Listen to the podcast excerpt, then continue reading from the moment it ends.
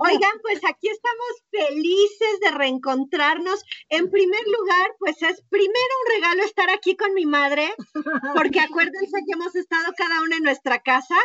Y ahora estamos juntas, porque hoy es un día especial además. Pero por otro lado, tenemos del otro lado a Fanny Sarfati. Gracias, amigas. Muchas gracias por estar con nosotros. Y bueno, esto es Expresarte a través de Caldero Radio, donde más. Y bueno, pues vamos a empezar rápidamente por el santoral. De ahí nos vamos a las efemérides, que son chiquitas y son dos. Y de ahí volamos a la entrevista con Fanny porque tiene mucho que contarnos y mucho de qué platicar. Bueno, es una efemérides cortita y otra un poquito larguita. Pero bueno, tenemos de Santoral, tenemos a San Ambrosio, Urbano, Martín, Policarpo, Teodoro y Santa María José. Ándale, María José conocemos algunas. Teodoro también. Ahora, los otros yo no. Martín, Ah, Martín, sí, claro. Sí, y como efemérides tenemos la primera, un 7 de diciembre de 1909, en el Gran Teatro de Budapest, en Hungría, se estrena la obra de teatro Lilian de Febrek Molnar y obtiene un éxito increíble en su obra. Lo acompañó, lo acompañó todo el toda la vida ese éxito por esa obra Lilian. Bueno, la segunda efemérides fue un 7 de diciembre, hace 50 años. Resulta que la señorita Virginia Eloísa Rodríguez Chapa contrajo matrimonio con el cantante de la colonia del Valle, el joven productor y actor Manuel Bauche Alcalde. Se festejó en el rancho del artista, que fue donde filmaron la película Dos tipos de cuidado. Y ahí estuvieron por el lado de los Bauche Alcalde productores, directores, escritores, actores de radio, de doblaje, actrices, lo que se decía entonces la crema innata y eran las amistades de mis suegros y algunos que curiosamente coincidían con las amistades universitarias de mis papás. Había algunos diplomáticos, nuestros padrinos eran embajadores y así teníamos tres salones con diferente música, diferente banquete. Uno era así música, música de cuerdas internacional, Luego otro salón, pura música jarocha, con zapateado y arpa y todo. Y un último de puras este, botanas y demás, con un trío. Y ese trío sirvió para que no dejaran al novio ni comer. Se la pasó cantando, imitando todo, hasta que finalmente... Ni siquiera lo dejaban irse al aeropuerto a la hora que ya le tocaba irse de luna de miel. Así es que un primo mío se subió a la plataforma, lo cargó sobre el hombro y salió corriendo hacia, hacia el carro que nos estaba esperando en la puerta para ir al aeropuerto. Y amigos, les voy a decir por qué caramba nos atrevimos de hablar de esta efeméride. La verdad es que el 7 de diciembre es un gusto tener a Fanny Sarfati con nosotros porque es una adorada amiga de toda la vida y que mi padre la adoró también por muchos años. ¿Cómo estás, Fanny? feliz y e, encantada con la coincidencia. Me fascinó estar en este, en este día tan importante. Porque ha sido, ya saben ustedes que Manuel fue para mí un maestro y un amigo encantador a quien adoré y, gracias a él las conocí a ustedes, así que muy, muy contenta con la coincidencia. Así es. Fanny, pues gracias por estar con nosotros. Voy a leer rápido unos comentarios de la gente que se está conectando. Iván Sáenz, gracias, buenas tardes. Elene Padilla siempre nos ve, dice gracias maestra, manda corazones. Ernesto Benjamín también siempre nos ve. Y bueno, tenemos varios aquí. Y fíjense que hoy vamos a hablar de algo bien interesante. Primero, pues felicidades a Fanny porque acaba de ganar un nuevo premio, Fanny. Muy honrada, muy honrada de verdad con ese premio. Me cayó del cielo porque pues todos hemos estado bastante raros todos estos meses, ya 10 meses, 9 meses, no sé cuánto.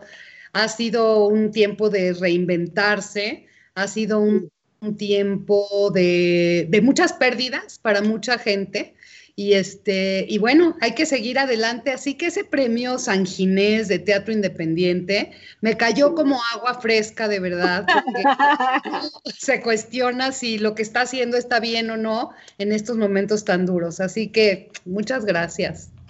Muchas felicidades. Fíjate que no hubo discusión, hubo propuesta y fue unánime unánime, Fanny, que merecías un premio. Eh, y afortunadamente fue con este último monólogo que ahora nos vas a platicar de qué se trata, pero te voy a contar cómo surgió la idea. Resulta que te has dedicado a hacer monólogos de muchas mujeres trascendentes en la historia de la humanidad. Entonces el premio iba a ser por cualquiera de tus obras. Realmente el premio era por, ah, por esta parte humanista de los personajes que escoges. Entonces, mi primera, mi primera pregunta va por ahí, Fanny. ¿Qué onda con esa importante visión que tienes tú de elevar a la mujer dentro de todos los contextos que has presentado? Mira, em, yo creo que hoy más que nunca se ha eh, puesto sobre la mesa la igualdad de género, se ha puesto sobre la mesa la necesidad de exaltar también a la mujer, de hacer equipos que estén nivelados, mujeres con hombres. O sea, es una discusión que lleva muchísimos años, muchísimos siglos, de hecho. Eh, se han hecho manifiestos feministas y se han hecho muchas cosas a lo largo de, la existencia de la humanidad, pero a mí me gusta mucho eh, eh, recolectar estas historias de, éxito, de mujeres que han sembrado paz, de mujeres que han cambiado la geografía del planeta, de mujeres que han ayudado al otro de una manera tan tan desinteresada. Este, bueno, obviamente me queda bien porque soy mujer. Pero este Pero podrías escoger otro género. Hubieras podido haber escogido otra cosa, pero esto te brota de las entrañas, es tu interés, es la huella que quieres dejar en este planeta. ¿Sabes qué? Sí, no quiero que se olviden esas grandes mujeres. Eh, podría, como tú dices, hacer un monólogo sobre, un, sobre una mujer eh, ficcional, ¿no? Una historia de ficción, lo cual también es súper válido, pero a mí me interesa recuperar la historia. Me interesa poner en, en, la mesa la historia y que no olvidemos, porque somos una humanidad que olvidamos con facilidad olvidamos lo malo y olvidamos lo bueno. Entonces hay que recuperarlo y hay que hacer un poco. Es que el, teatro es un vehículo, no me dejarán mentir. sí. Claro, somos los artistas, somos la historia de los pueblos, Fanny. Si no fuera por nosotros, nuestros chavos no sabrían, y hablo de todos los artistas, también el, dramaturgo, el literato, no sabrían lo que ha sucedido ni los grandes personajes. Em, en el caso de, de Dai Basta, cuéntanos un poquito quién era esta mujer, porque te llevaste aplausos, tuviste una revelación de placa, lo mencionamos en los premios San Ginés, aunque el premio se la llevó otra que vamos a hablar más adelante. Pero cuéntanos de este personaje que es estremecedor y cómo abordaste tú como actriz, porque haces muchos personajes. Cuéntanos de ese proyecto. Fíjate que eh, después del balcón de Golda, que es sobre la vida de Golda Meir, que ahorita hablamos de eso, eh, tenía yo un peso como del pípila en mis hombros de, y ahora, ¿qué voy a hacer? Porque el personaje histórico es tan potente.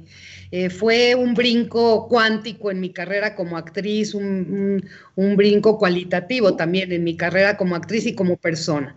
Pero un día, porque así son las causalidades y las diosidencias, unos primos míos que acababan de regresar de Nueva York me los encontré en una boda cuando todavía se podía ir a bodas multitudinarias.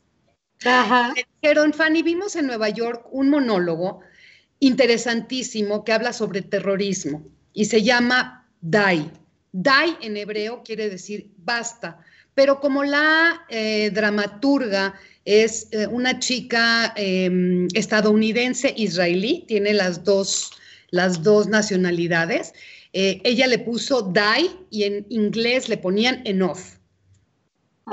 Entonces, lo que más sabían mis primos de eso, nada más que era eh, interesantísimo ver a una actriz transformarse en escena eh, diez veces, eh, en diez personajes disímbolos, un mosaico de, la sociedad en general.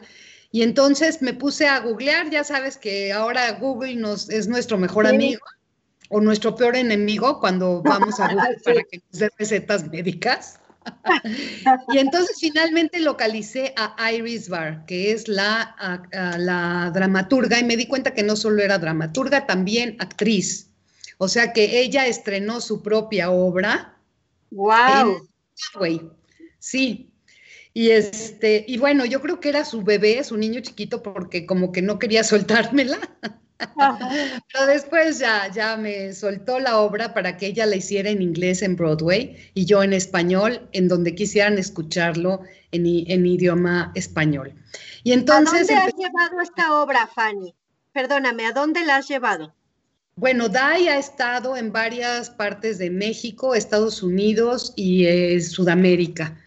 La llevamos a Panamá, la llevamos a Argentina, esta obra se fue hasta Israel también. Este, Viajó bastante. Bueno, el tema del terrorismo en Israel es muy, em, pues, el pan nuestro de cada día, desafortunadamente.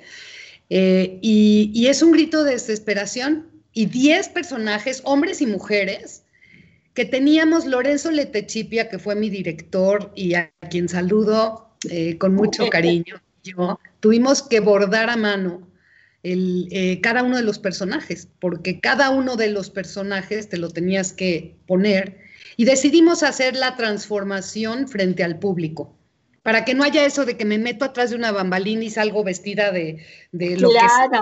Como para qué, ¿no? Ustedes que son teatreras, eh, artistas y demás, entenderán esto y el público lo agradeció tanto, o sea, agradeció meterse al camerino, porque es un poco meterte al camerino con... Claro.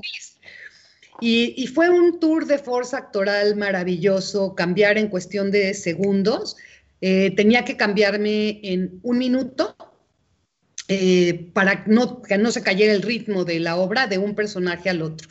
Así que fue muy, muy bien recibido y también me permitió decirle al público, no solo soy Golda, porque ya había gente que me saludaba en la calle y me decía, hola Golda, y yo, ay Dios mío, qué padre, qué honor, pero puedo hacer otras cosas. Oye, cuéntame, ¿qué pasó con Golda? ¿Por qué? ¿Por qué ese impacto? ¿Cuánto tiempo llevamos con Golda? Uy, no, con Golda llevamos, qué buena pregunta, Carla, porque llevamos, y ustedes creo que fueron al estreno, todavía vivía mi adorado Manuel. Sí. Eh, mi director del Balcón de Golda fue Nathan Greenberg, que es a, quien también saludo muy cariñosamente, quien me permitió dar este, este salto en mi carrera como actriz, porque ustedes saben que el monólogo es la ah. prueba final del actor, porque te catapulta o te entierra, porque tienes que mantener el, eh, el ritmo tienes que llenar, ¿no? Llenar las expectativas todo el tiempo y sálvese quien pueda. Si te equivocas, te tienes que, que, solucionarlo ahí mismo y tener la resiliencia para seguir adelante con el ritmo y con todo. Pero eh, tu pregunta es, ¿desde cuándo? El 23 de enero del 2006 estrené El Balcón de Golda. Formidable. Qué bárbara, llevas, y amigos, es una obra de teatro profunda, está llena de mensaje, de emotividad, de fortaleza, o sea, nos trae ahora sí que en la lágrima todo el tiempo, pero cada personaje hace eso, Fanny. ¿Qué onda? bueno, les voy a comentar nada más el, el premio. El premio se lo dieron por toda esta labor, pero básicamente por la última obra que escribió mi querido Tomás Urtuzástegui, una obra preciosa. Cuéntanos del Ángel de Varsovia.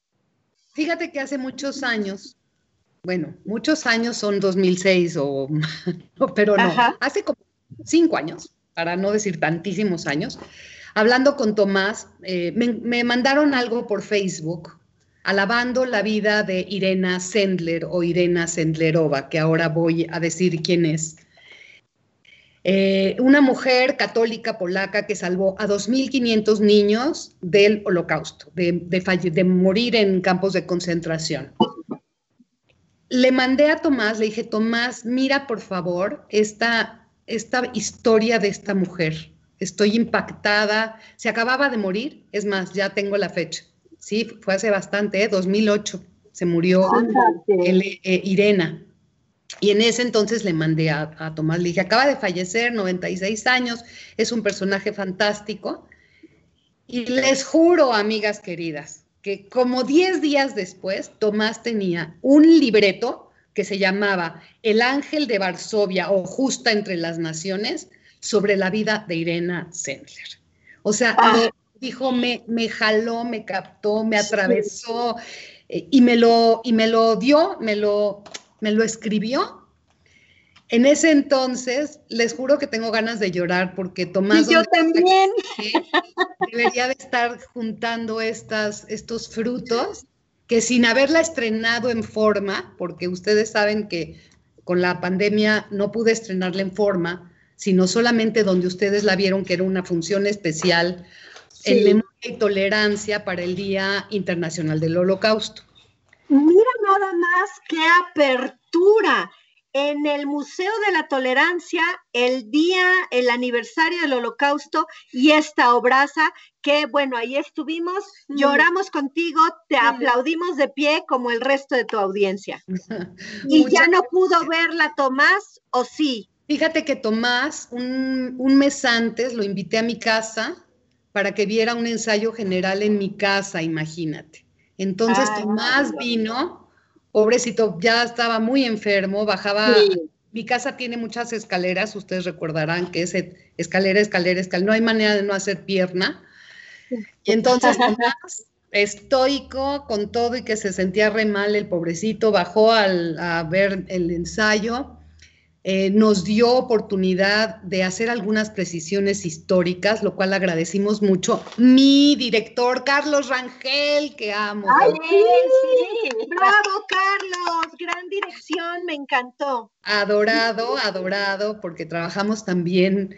Eh, a mí me gusta trabajar con tiempo, sin prisas, bordando a mano, este, para que cuando sea la tercera llamada realmente estés muy empapado. Y vino Tomás y vio un ensayo en mi casa. ¡Ay, lindo! Eso fue lo que pasó con Tomás. Se fue con sus ojitos rebasados en lágrimas. Eh, nos dijo que a, todo lo que habíamos hecho precisiones históricas, que estaba de acuerdo, porque no íbamos a hacer nada sin su consentimiento, por supuesto. Y después lo invité a esa función a la que ustedes fueron del Día Internacional del Holocausto, el 27 de enero del 2020. Sí. Que se hace un evento central en la Ciudad de México por el Día Internacional del Holocausto. Pero me dijo, ojalá pueda llegar, ojalá pueda llegar, ojalá pueda llegar. Y no pudo ese día porque se sentía re mal. Oscar, su hijo, fue. Ustedes recordarán que Oscar Urtuzástegui estaba presente y me dio una carta que Tomás quería que leyera yo al final, pero me la dio después de, después y ya no pude leerla con, el público, donde decía em, que Irena Sendler le dio esperanzas en, el, que, en un mundo mejor. esperanza de que el ser humano es bueno por naturaleza y que hace cosas por los demás. Y se me, se me ¡Qué bonito! ¡Qué bonito! Así que algo vio, pero, pero pues ojalá le lleguen las mieles de esto, porque con esta única función nos llevamos ese premio tan maravilloso. Que de veras, de veras, este, yo agradezco porque digo, bueno, ¿cuándo la vieron? ¿Dónde la vieron? ¿Qué pasó? ¡Ah! Sí, no. Padre, muy padre, de verdad. Y pues ahora que pase la pandemia haremos una temporada de eso y de los Carvajal también. Ay, ay, háblanos de los Carvajal, amigos. En los Carvajal fue un proyecto que empezamos también el año pasado, en enero. Y resulta que aquí nuestra querida Fanny fue, es la productora eh, con un gran director de escena que la verdad yo no sabía ni quién era hasta que supe que dirigió eh, la, la, ópera que se presentó, la de Moctezuma, que se presentó en la catedral, este, bueno, fue una emoción y tenerlo enfrente. Miren, yo me atreví a hacerle una pregunta y nos dio cátedra acerca de esa pregunta casi una hora. Y, y al final de haber entendido su punto y el concepto, me dijo, a ver si vuelves a preguntar, ¿eh? Pero es que no te deja con la mínima duda, él se va Alondo. Cuéntanos un poquito el Carvajal y ahorita dejo que Vir te pregunte porque trae preguntas aquí guardadas. Pero ya que hablaste de Carvajal, cuéntanos del Carvajal. Un abrazo enorme a ese gran director y amigo queridísimo, José Luis Cruz. José Luis Cruz. Te abrazamos, te queremos. Ha hecho muchas cosas muy importantes. Él es el director del Festival Olincan de Culturas en Resistencia, que conjunta a más grupos eh, que, de música que el propio Cervantino. Pero eh, todos conocemos más el Festival Cervantino, pero es de ese tamaño eh, José Luis Cruz. Pero hace muchos años también, porque amigas queridas, yo sé que todo empieza con un sueño. Ese sueño imposible que me enseñó muy bien Manuel Bauche. Ay, que también de eso, esa es una de las preguntas que trae a Torada Vir, porque también le diste vida al Donza. Imagínense, público querido, este mujerón, vean nada más esa cabellera de Aldonza. Ay, fue padrísimo. como dices tú, la abordaste, Fanny, linda. Pero hay una emoción. Un, un director como Manuel y como gracias a Dios los directores que me han hecho favor de dirigirme, un buen director te eleva, un mal director, aunque seas muy buena actriz, te hunde. Es como un mal texto, un mal texto en manos de un buen director y un buen actor se hace grande, ¿no? Y un buen texto se puede ir también a la ruina si está mal interpretado, mal diseñado y mal actuado. Entonces, este, todo es un conjunto. Por eso este, eh, yo comparto mucho con mis directores. Si hay éxito, comparto mucho el éxito porque ellos son mi tercero. Y regresando al tema de Carvajal y a José Luis Cruz como director, a José Luis le dije hace algunos años también, José Luis, tengo en el tintero la historia de la familia Carvajal. La familia Carvajal fue la primera familia de criptojudíos que llegó con la conquista a América y que fundó don Luis de Carvajal y de la Cueva, fundó el, estado de Nuevo León. Y le puso el Nuevo León porque le puso el nuevo reino de León, que era el lugar donde había nacido su madre, en el nuevo reino de León. Y entonces, pocos saben que eso sucedió y pocos saben que los primeros judíos que llegaron a América llegaron desde entonces. De hecho, la propia comunidad judía de México festeja, por ejemplo, acaba de festejar hace poco los 100 años de presencia judía en México, porque se toma en cuenta desde los años del principio del siglo XX, no desde el siglo XVI. Entonces, viste una, una importancia muy grande porque habla no solo de los judíos, habla de todos los que tuvieron que huir de, con, la expulsión de España, eh, que eran non gratos para el reino de España en aquel entonces, y qué era lo que hacían y cómo era que, este, que, que, se tenían que ir. Imagínense ustedes con, casi, casi con una mano atrás y otra adelante, claro que se sus oros si los tenían y sus platas si no se las habían quitado, este, a descubrir nuevos mundos. ¿Y de qué tiene que estar hecha esa gente? Que de pronto tiene que dar la vuelta y decir, bueno, tomamos un barco y nos vamos a ver, a ver qué, qué hay. A ver qué. Es maravilloso, maravilloso. Qué carácter, qué valentía, qué riesgo. Y qué mala fortuna que al final llegara la Inquisición a, a estos terrenos, que no se lo esperaban, ¿no? No se lo esperaban porque además decían, ya, por favor, vamos a cambiar de país, bueno, vamos a cambiar de tierras, porque ni siquiera era todavía un país formado, vamos a cambiar de tierras y que nos deje de perseguir la Inquisición. Lo estoy resumiendo, por favor, es mucho más complejo que esto, pero imagínense ustedes que estando acá, trabajando, haciendo, eh, inaugurando, estrenando, fundando este, ciudades, les cae la Inquisición y toda la familia Carvajal es muerto en manos de la Inquisición aquí en nuestro centro histórico. Así que revista importancia donde no, es terrible, es terrible. Uno quisiera borrar tanta historia, ¿verdad? Dice, es imposible, pero, pero ¿por qué tuvo que ser? Y, y, eso pues ya no lo podemos cambiar, ¿verdad? Desde luego. Pero es una historia, los Carvajales son apasionantes. Sí. ¿Ves? Oye, Fanny, te voy a dar dos, otros dos mensajitos. Dice José Luis Meneses, saludos y bendiciones, hermosas y talentosas. Gracias, gracias, José Luis. Muchos, muchos besos y abrazos a la distancia. Gabriela Landín también te manda aplausos y adivina quién está conectada mandándote besos diciendo que vuelva y que vivan los Carvajal, pues nuestra querida Luisa Rodríguez. Ay, gracias Luisa, preciosa, talentosa. Es nuestra hija de Luz María, que también hija de Luz María Mesa. Es nuestra más chiquita en los Carvajal, porque somos mucha gente, entre ellas Carlita. Sí, ahí estoy, ahí estoy. Y además, fíjate qué orgullo y qué emoción que me hayan puesto en el mismo personaje, esto todavía no me la acabo, que Beatriz Moreno y que Angelina Moreno, somos tres Franciscas.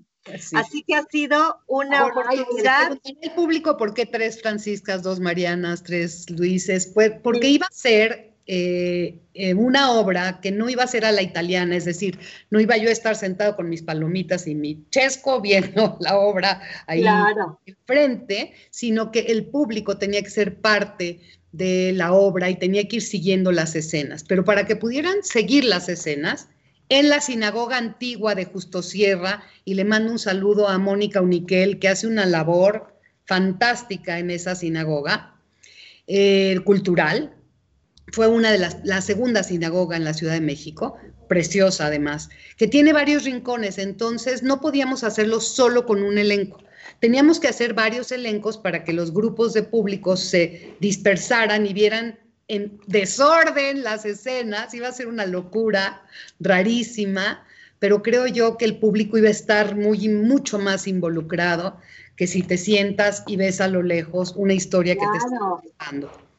Entonces, por eso. Era tipo teatro itinerante, ¿no? Iban caminando y se iban topando con las escenas y al final el público hacía su propia conjetura, pero todo el público al final acabamos en un mismo punto que eso era interesante, ¿no? Y para el público es de lo más emocionante, ir recorriendo ese lugar histórico tan maravilloso y ir siguiendo al personaje, ir compartiendo y de repente ver otro ángulo del mismo personaje, es otra creación, es otro mundo, Fanny. Y de hecho la única característica que teníamos así muy marcada, pues era el vestuario, para que nos ubicaran.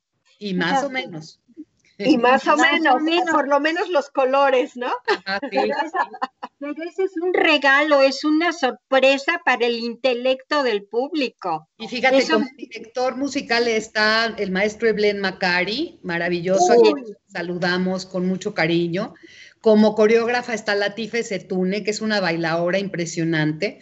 y va a ver eh, un, pues un, era un trío, era un cante, se iban a hacer cantes carceleros entre escena y escena para darle tiempo al público de moverse al otro espacio. En fin, era un, proyecto tote que teníamos planeado estrenar el primero de mayo, pero el hombre propone y la mujer propone y Dios se muere de la risa.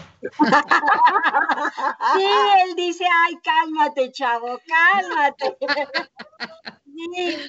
es maravilloso porque estamos atentos al próximo año, al, al tiempo venidero, para ir a disfrutar, porque esto ha generado tanta expectación, Fanny, y mientras más pasa el tiempo, más más, más queremos verla.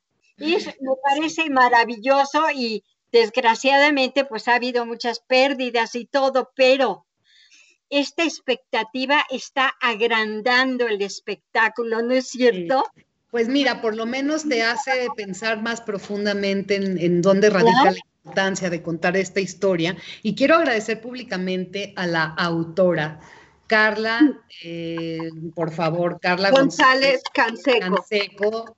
De, veras, es una mujer talentosa. Eh, cuando me entregó el libreto, cuando lo vi por primera vez, dije, ay, Dios mío, oye, me temblaban las piernas, porque sabes, cuando tienes un sueño, pero se cristaliza en un libreto, tú, Vir, que eres dramaturga, este, cuando los actores y directores tenemos en nuestras manos el libreto, bueno, a mí me hacían así las piernas. Era una historia lineal, por supuesto. Ella cuenta la historia de una forma lineal y después tallereamos con Carla el libreto para hacer la escaleta y romper y defractar la historia para poder puntos de fuga.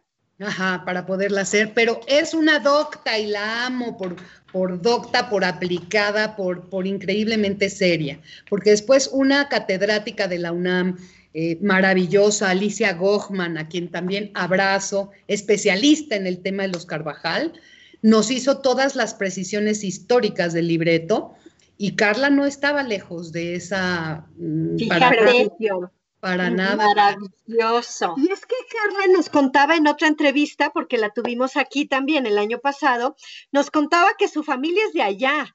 Entonces ella empezó interesándose primero en la historia de su familia y después hubo la coincidencia, como dices tú, la diosidencia, de que además pudiera escribir eh, dramaturgia de esta historia, pero ella estaba investigando eh, acerca de familia. también el, timing, el tiempo es perfecto, el tiempo de Dios es perfecto, porque justo hubo un edicto de expulsión de los reyes de España en el siglo, en el siglo XV, finales del siglo XV, y salieron. Y apenas hace cinco, seis, siete años, para no errarle, les voy a decir que hay un edicto del actual rey de España donde invita a la comunidad sefaradí judía del mundo a retornar. Y eh, ofrece la, ciudadanía y de hecho eh, a mí ya me dieron mi pasaporte español, además de tener el pasaporte mexicano. ¿Sí se imaginan esta, esta Y no es, que lo tienes que montar, la tienes que montar, la vida te está diciendo que no hay para atrás. El año que entra viene. El año que entra, primero Dios viene. Y si, sería, y si faltan dos, en dos años, no importa, pero no hay que darle carpetazo a este proyecto. No, no, para nada. Y yo te quiero decir, Fanny querida, que gracias a ti yo conseguí un premiecito, porque yo te vi en un ensayo y le digo a Manuel, que era tu director, le digo, ay, ¿ves cómo entra Fanny y se ilumina la escena, papá? Y me dice, Sí, ¿verdad? No es idea mía. así, así, él así muy diplomático, ¿no? Yo creo que él estaba embobado contigo, pero así me dijo, no es idea mía, ¿verdad? Le digo, fíjate que yo tengo eh, escrita una obra de teatro que se llama Tenemos que hablar y mi personaje le puse Fanny por ti. ¡Wow! porque el personaje entraba y iluminaba aquel consultorio con el médico, aquel maduro y todo. La, la presentamos contigo y con Luis Cárdenas. Bueno, Precioso. Yo, para mí, ahí yo ya me podía despedir de la vida, te lo juro, porque era el máximo, en serio. así la tomé. La dejé guardada y años después me invitaron del CITRU, del Centro este, Internacional de Teatro Amateur, me invitan a presentar la obra en un congreso y por votación me otorgan el título de Letras Elena Garro. Eso. Y también había sacado el premio en, aquel, en aquella lectura dramatizada. También tu texto se sacó un premio porque la estrenamos tu texto en el Vicente Huidobro, que se hizo como el festival, ¿no? De, Y te ganaste también el premio. Así que muy honrado. O sea que, y todo fue a partir de Fanny que iluminaba la escena, así que mil gracias desde el corazón, Fanny linda. Amiga, gracias. Muchas gracias. Oye, te está viendo otra amiga nuestra que nos sigue, también es actriz, Guadalupe Ramat lo está viendo. Eh, ella acaba de, ella acaba de estar en la en Historia de Mujeres, o cómo se llamó la obra de las mujeres que hizo Vanessa Bauche antes, no me acuerdo. Monólogos de la vagina. no, no, es otra. No, es ah. otra. Lo que pasa es que Vanessa hace muchos años hizo una obra que habla justamente de las mujeres de Juárez. Creo que así se llama, las mujeres de arena. Mujeres de arena, exacto. Guadalupe, besos ya que nos estás viendo, un saludo ahí a Mujeres de Arena, que la vuelvas a montar, porque nos quedamos con ganas de verla. Ya no, ya no llegamos a verla, se cerró también en esta, en esta pandemia. Tienes saludos también, ah, ya te mandó besos. Silvia Mejía Mancera, Manda besos para las tres, dice trío de talentosas, bellas, bellas. Gracias. Lisa, dice, sigan hablando de teatro, me encanta oírlas hablar de teatro.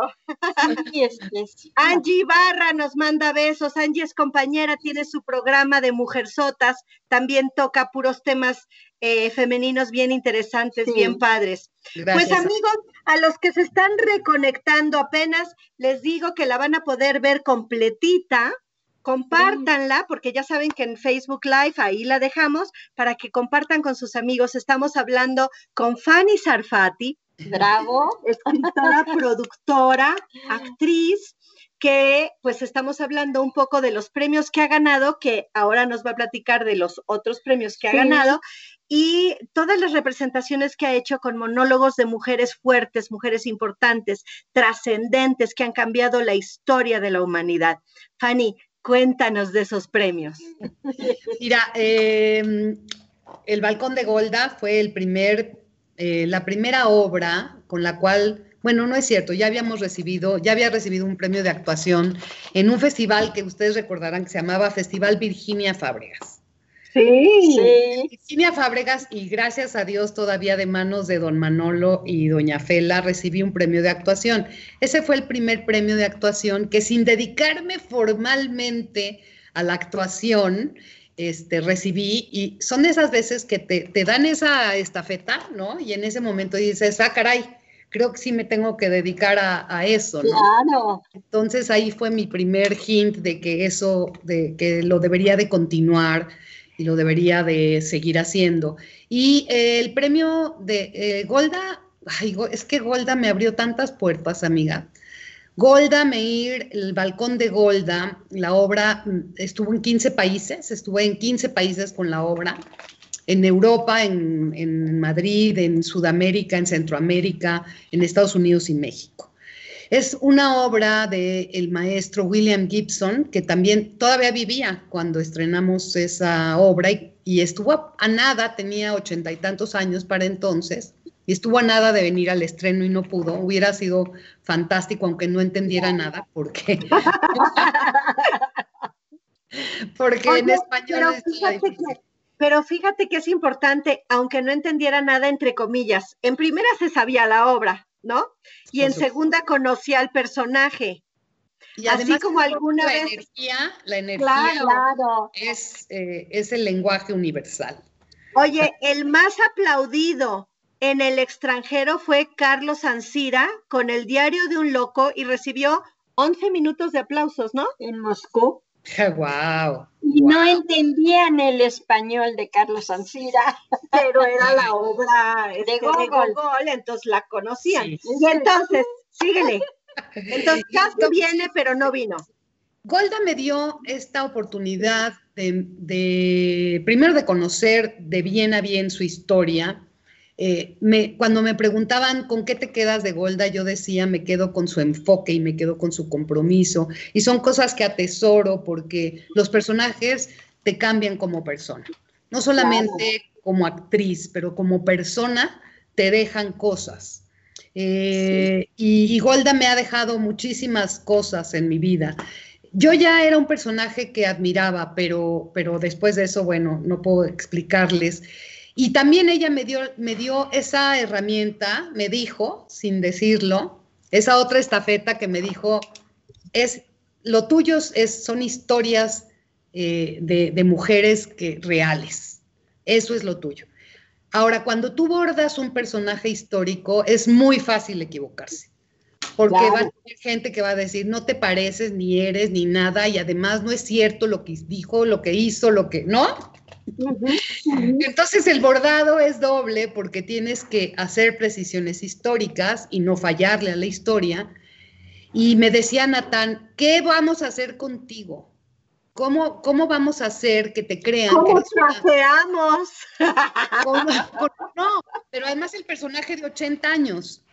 Entonces me dijo, vete a tu casa, sueña qué vamos a hacer y luego platicamos. Y entonces al día siguiente le dije, ¿sabes qué soñé?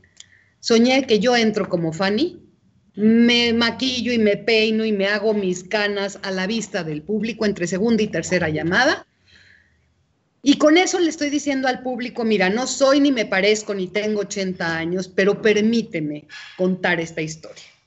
¡Ay, la qué gente, lindo! La gente se relajaba.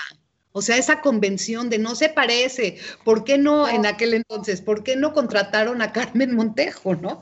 En ese entonces era mucho más cercana al personaje, por supuesto, y una actriz otototota, eh, que en paz descanse. Este, de hecho, la primera pregunta que me hizo Jacobo Zabludovsky, que también en paz descanse, un gran comunicólogo judeo-mexicano, que muchos de ustedes recordarán, por supuesto. Claro. Me dijo, ¿quién es Fanny Sarfati para hacer a Golda Meir? Ay, así era, ¿verdad? Tremendo. Le dije, Jacobo, nada, una necia. necia del teatro profunda fan. Oye, explícanos un poquito quién es esta mujer para el público que nos está escuchando y que no ha tenido la oportunidad de ver la historia de esta gran mujer. Eh, Golda Meir fue la quinta primer ministro del Estado de Israel y la tercera mujer primer ministro de su país. Eh, la, primera, la primera primer ministro fue eh, Bandaranaike en Sri Lanka por ahí de los años, eh, principios de los años 60, finales de los 50. Eh, la segunda fue Indira Gandhi en el 66 de la India y la tercera mujer que ocupó un puesto como primer ministro de su país fue Golda Meir. En el 69 fue la primer ministro de Israel. Eh, ustedes recordarán que es un país joven, que se reactiva como Estado de Israel en 1948 y Golda fue partícipe desde antes de que se hiciera la votación en la ONU a favor de la partición y que se formara el Estado de Israel, fue de estos jóvenes entonces, junto con Ben Gurión y junto con un montón de gente, este, de jóvenes de aquel entonces, que creyeron en ese sueño de volver a recuperar la tierra de Israel como la tierra del pueblo judío. Y estuvo, por supuesto, en 1948, fue embajadora de Israel en Moscú, cosa tremenda porque ella fue expulsada de, Rusia eh, por ser judíos con su familia. Se fue a Estados Unidos, se educó en Estados Unidos su educación primaria y después se enamoró del sionismo, que es este retorno a la tierra de Israel, porque Ben Gurión, que fue el primer primer ministro del Estado de Israel, fue a Denver, donde ella ya vivía con su hermana, y se enamoró de esta posibilidad de tener una tierra, de volver a tener una tierra propia en la tierra bíblica, en la tierra prometida. Y entonces, bueno, se casa con un hombre maravilloso, pero no tenía nada que ver con, el ideal, ¿no? Era Morris, que era más bien músico, más bien literato, más bien poeta, ¿no? Y le vende toditita la historia Golda.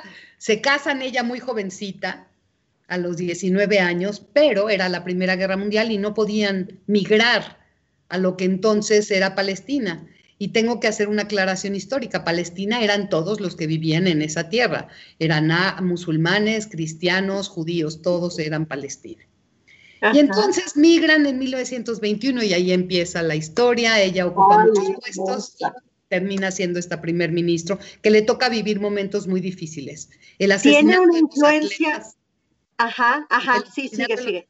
En las Olimpiadas de Múnich, 1972 y eh, que algunos de ustedes también recordarán fue terrible, em, porque entró el grupo terrorista Septiembre Negro a la Villa Olímpica en Múnich, eh, mató a dos atletas eh, israelíes y tuvo como rehenes a nueve atletas, a otros nueve atletas que finalmente terminó asesinándolos. Y en 1973 la guerra de Yom Kippur, que es el Día del Perdón, que fue un evento tremendo que marcó muchísimo a Golda. Ella es Golda, mucho más. Esa es Golda. Yo te voy a hacer una pregunta como público pueblo, como Juan Pueblo. Eh, habemos personas que no sabemos de la historia, que no conocemos estos personajes. ¿Por qué querríamos ir a verlos? Y yo sé que tenemos la respuesta, pero quiero que el público sepa que no importa el personaje, vale la pena. ¿Por qué queremos ir a ver estos personajes? Pues, pues mira, además de que, de que sentí como misión personal este esclarecimiento de la historia, porque es una historia muy manoseada. Em, y si soy vehículo, pues adelante, los artistas somos vehículos de ciertos temas. Y yo he sido vehículo de muchos temas judíos por mi origen judío. Eh, y mi interés por ellos, porque podría, porque me preguntan, ¿solamente haces teatro judío? No, no, pero he sido vehículo de eso y está muy bien. Pero no es para conocer la historia del pueblo judío, es porque ostentamos valores universales. Exacto. Mujeres que representan valores universales. Irena Sendlerova no era una mujer judía, de hecho era una mujer católica y muy católica, que por cierto me tuve que aprender el, este, el, eh, no es el Padre Nuestro, es el, Ave María. Me lo tuve que aprender en polaco, porque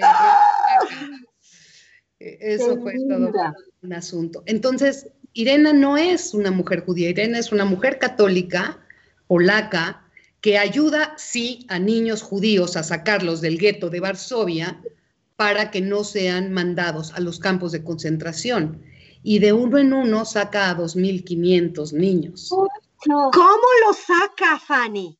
¿Cómo lo pues, saca? Eh, fíjate que eh, hacía, bueno, se paraba de cabeza para sacar a estos niños, los sacaba en carretillas de cascajo, en bolsas de basura, en ataúdes, en dobles fondos de ambulancias. Los sacaba de todas estas maneras. Entrenaba perros para que cuando pasaran las ambulancias por las salidas del gueto de Varsovia, no se acercaran los, los eh, eh, oficiales de la SS, los guardias de la SS, y no pudieran escuchar los llantos de los niños adentro de las ambulancias.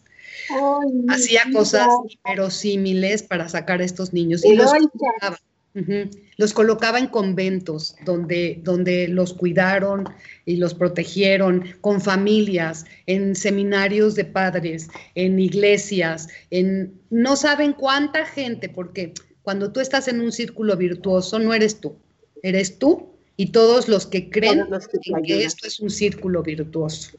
Claro. Es una historia fascinante. Yo amo. Ah, por favor, googleen Irena Sendler para que le vean la carita a esta mujer preciosa que nunca quiso la gloria. Fue una cosa muy simpática, déjenme ponerlo entre comillas, el que volvieran a encontrarla, porque ella parecía como que la habían asesinado. Ah. Eh, entonces, por años todo el mundo creyó que la habían asesinado. Sus niños no la conocían como Irena, la conocían como Yolanta. Eh, y unos chavitos en una preparatoria en Estados Unidos, el maestro les pidió que empezaran a buscar historias de gente que haya salvado gente, ¿no? Y ellas encontraron esta historia, ellos y ellas, y empezaron a escarbarle y ¿qué creen? Encontraron que seguía viva y que estaba en un asilo en Polonia y entonces ellas son las que, o sea, este grupo de chavitos, ¿no? Son los que sacaron que sí estaba ahí, ¿no? Y que, y que la conocían como Yolanta. Y bueno, después de ahí le dieron, fue candidato al Premio Nobel de la Paz, mismo que no obtuvo, pero fue candidata. Fue la, el año que se lo sacó Al Gore, el vicepresidente de Estados Unidos, por un tema de cambio climático. Ajá. Eh, fue, eh, le dieron eh, una, con, una medalla de la Orden del Águila Blanca, que es la mayor condecoración que puedes recibir de Polonia, del gobierno polaco, y le dieron el, nombramiento de justa entre las naciones y, y la ciudadanía oficial como del Estado de Israel. Los justos entre las naciones son aquellos que, eh, sin deberlas ni temerlas, salvaron judíos durante el holocausto sin pedir nada a cambio. Hay muchos. Fíjate que estos personajes, como dices, nos proyectan valores, valores universales, pero sobre todo nos llenan de esperanza, justamente eso que acabas de decir, con eso me quedo, porque ahí creemos que efectivamente, aunque a mucha gente no le guste esta frase que voy a decir, habemos mejores que peores. Siempre hay más gente buena. Sí. sí, yo creo que somos buenos de origen, nos vamos, nos vamos, este, mi papá diría, nos vamos charpeando en el camino, que quiere decir que nos vamos modificando. Transformando, claro. Te voy a leer otros comentarios. Ya estamos por terminar. Nos quedan cinco minutos. Ay, no. Qué rápido, Fanny. Pero bueno, te voy a leer. Marcelo Magallanes desde Montevideo dice: Hola, buenas tardes, Montevideo, Uruguay. ¿Cómo están, hermosas flores? Estamos viendo. Lo envío por acá. Les habla el profe Marcelo. Bendiciones. Gracias, Marcelo, igualmente. Victoria Sarfati. Felicidades, Fanny, por tu exitosa trayectoria. Ay, qué lindo. José Luis Meneses y Selene Padilla y más, más se siguen conectando. Marian Montt, saludos, dice viva la actuación, Marian Montt. Gracias, María. Eh, y fíjate que Silvia Mejía Mancera, yo quiero mencionarla porque la conocemos desde hace mucho, fue alumna de mi papá en el teatro también, también hizo la Aldonza y también es una dramaturga que ha, sí, sensacional. Ha ganado premios y está en remonte y remonte una obra suya que se llama A punto, de, turrón. y otra que también han montado mucho otras compañías que se llama la de la novia, novia de trapo. Ah, novia de trapo. además me tocó actuarla, me dirigió mi papá en esa obra y fue fantástico. Entonces, un beso a Silvia, que también es dramaturga, actriz. Y adorada. Adorada. Adorada amiga de muchos años. Sí. Sí, sí. ¿Con qué nos quedamos en esta conversación? ¿Qué mensaje le puedes dar a la gente que te ve, que te oye, que te va a estar copiando esta entrevista en momentos de pandemia? ¿Qué mensaje nos quieres hacer llegar? El primer mensaje es la paciencia que debemos de tener eh, el, amar a tu prójimo como a ti mismo quiere decir que te, me cuido y te cuido. Y tú te cuidas porque me cuidas. Eh, es importante. Sé que a veces dicen, sí, claro, este, la gente tiene que salir a trabajar. Claro que sí. Yo creo que ha sido un golpazo para la economía mundial, ha sido sin precedentes y se va a recordar en los anales de la historia este momento, por supuesto. Eh, y la gente que sale a trabajar pues salir cubierto, salir cubierto. Eh, perdón que haga solamente un mensaje de, sanidad y de higiene, claro. también un mensaje de que para todos los artistas que la estamos pasando mal, porque el arte ahorita está deprimido, nadie está queriendo ir a ningún lado y está difícil hacer el streaming de, teatro que lo han hecho compañeros actores increíble, este, pero no conocemos ese medio todavía, tenemos que seguir explorándolo y el teatro es vivo. Eh, también los amigos eh, que hacen em, los pintores, los escultores, todo lo que son artes visuales, en fin, la hemos estado pasando mal, pero no somos el único gremio afectado y hay que poner la crisis a trabajar en favor de la creatividad. Gracias, Fanny. Qué linda. Conceptos que nos quedan y que le van a quedar a la gente seguramente por quien lo ha dicho. Porque si a mí me preguntan si conozco a la Mujer Maravilla, yo les voy a decir, sí, conozco a Fanny Sarfati. Ay, Yo las quiero mucho, Vir y, a toda la familia Bauche, que además son familia de talentosos y de artistas, todos. Me recuerdo alguna vez que fuimos a un como cantabar o qué sé yo, y le pasaban el micrófono a todos los Bauche, y cuando pasaron a mí y a Nancy, cantamos el chorrito, ¿verdad? no había nada que hacer, no había nada que hacer con tanto talento. Sí, sí, sí, era los tiempos así musicales totalmente emotivos, porque era, ahí no era de que tengo pena, sino ya apúrate, pásame el micro. Sí, al principio decías, oye, ¿vas a cantar? No, no creo, no sé. Y después ya apúrate, me toca, porque así era. Pero después de todos los pues más difícil, ¿verdad? Claro. Si a nosotros, a Bruno que canta tan lindo y a mí que he estudiado canto, nos callábamos para oír a Maya, a María, a Margarita, a Paul. Qué bárbaro. Amigos, pues esta fue ahora sí que una charla entre amigos. Eh, nos encantó tenerte, Fanny. Gracias por estar con nosotros. Y ya saben, amigos, que cuando, venga una nueva obra, vamos a tener otra entrevista con Fanny porque siempre es interesante. Todo lo que monta tiene valores universales. Felicidades por tus premios. Vir, qué gusto tenerte aquí de así pegaditas hace muchísimo. ocho meses, ocho, meses. Fanny. Uf, qué maravilla, qué maravilla tenerlas juntas en este día tan importante de aniversario y gracias a todas las asociaciones que premian el trabajo artístico, a los premios a, la CPT, a todas ellas, este, porque la verdad sí, nos hacen sentir muy bonito. Muchas gracias. Y fíjate que, que estos premios de teatro independiente, pues sí estábamos así como medio, no apestaditos, pero pues no muy reconocidos. Así que un beso, Fanny, hasta allá. Gracias, a todos amigos, a los que se conectaron a través de, de calderoradio.com. Gracias por escucharnos. Espero que haya sido divertido, interesante. A los que nos ven en Facebook también, un beso. Acuérdense, compártanlo mucho para que sepan estas maravillas de lo que hace esta mujer con sus personajes. Gracias de aquel lado a Juan Carlos, nuestro productor, que bueno, es el que permite que todo esto suceda.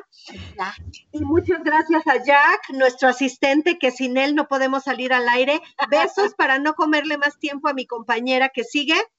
Gracias a los que nos escriben. Preciosa. Gracias a todos. Gracias. Recuerden, esto es expresarte. Por Caldero Radio. ¿Dónde más? Gracias, amiga. Fanny Bella. Tú no cuelgues porque ahorita te saludamos ya que salgamos del aire, ¿verdad, amigos? que podemos echarnos un batepapo, como diríamos en portugués.